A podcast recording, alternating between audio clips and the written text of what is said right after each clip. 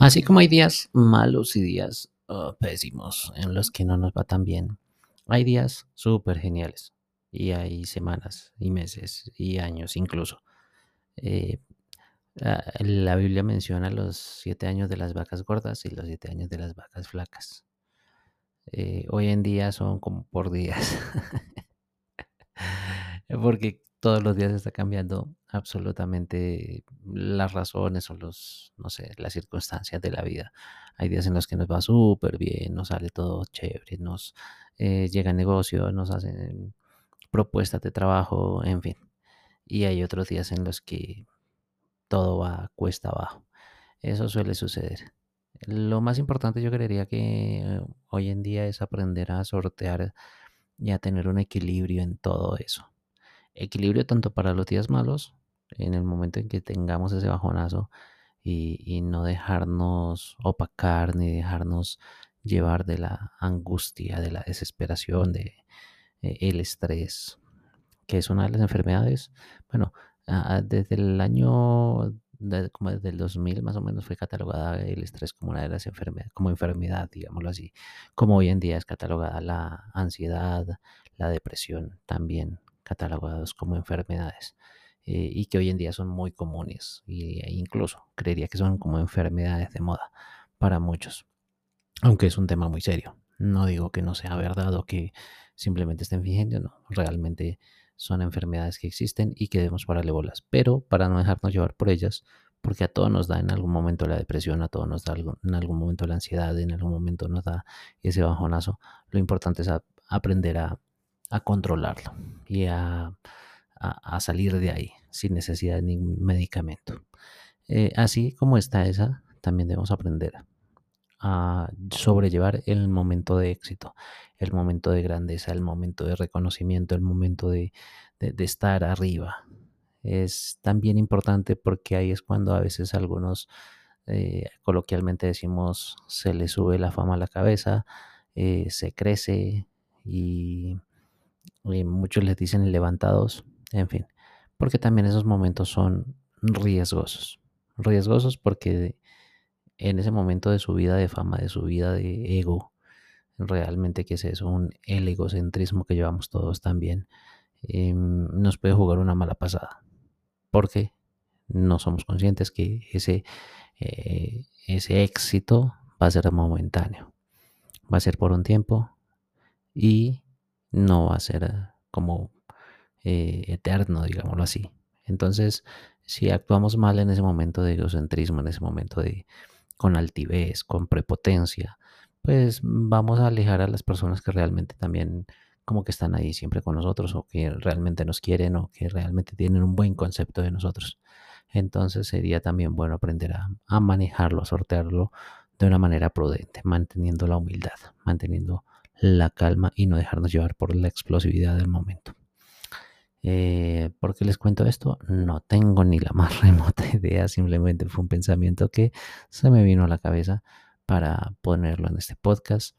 Mm, me gustaría agradecer a todos los que oyen este, eh, estos audios porque es mi medio de expresión. Me siento contento, me siento feliz de compartir con ustedes, de darles algún consejo en algún momento. Eh, soy feliz y tal vez repita las palabras en uno que otro podcast. Realmente estos no duran tanto, son dos, tres, no sé, siete minutos tal vez que duran por mucho. No soy de hablar extensamente, eh, pero les agradezco. Eh, me siento muy contento, me siento feliz.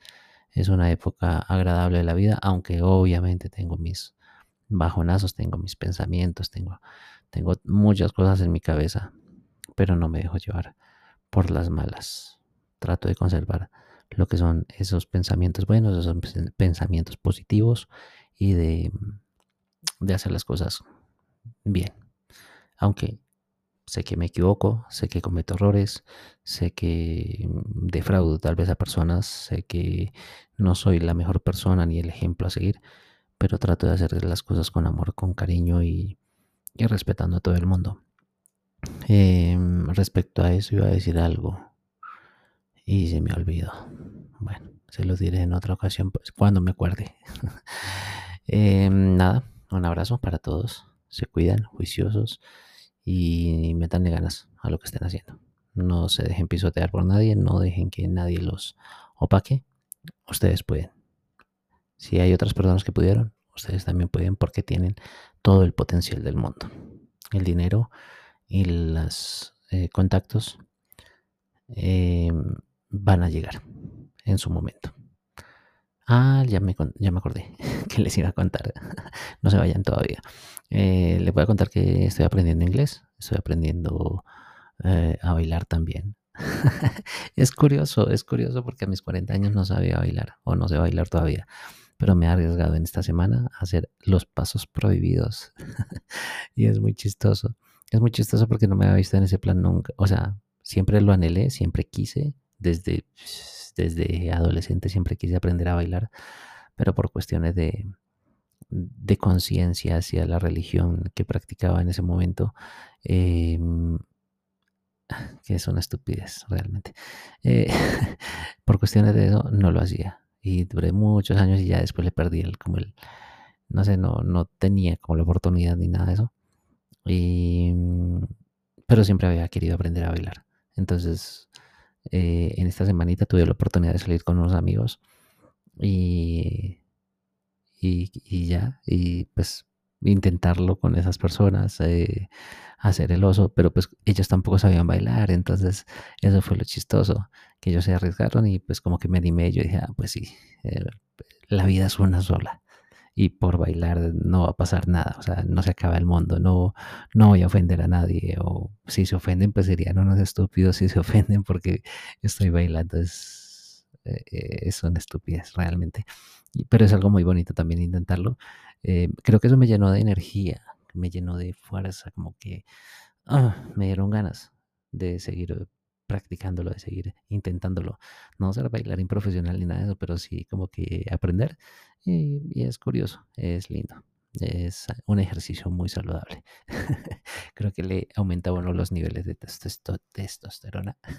No sé, la, la, dopamina o la endorfina, bueno, no sé qué le aumenta uno, pero sirve bastante.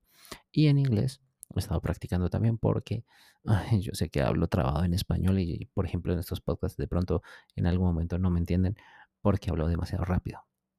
Y en inglés me pasa también lo mismo. Hablo a veces rápido y no vocalizo bien, entonces como que no digo las palabras que son.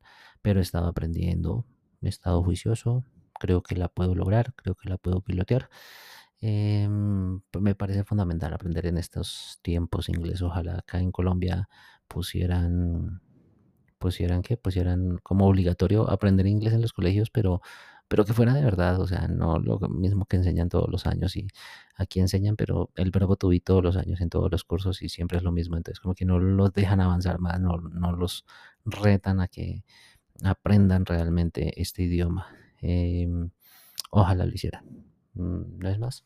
Ahora sí, era solamente eso lo que les quería comentar. Me siento contento, me siento feliz, me siento bien. Gracias a Dios, gracias al universo, gracias a todo. Eh, estoy agradecido por lo que ha sido, por lo que no ha sido, por lo que se fue, por lo que llega, por lo que se acaba, por lo que comienza, por absolutamente todo. Gracias. Adiós. O sea, gracias a Dios y a Dios también, ¿no? O sea, chao.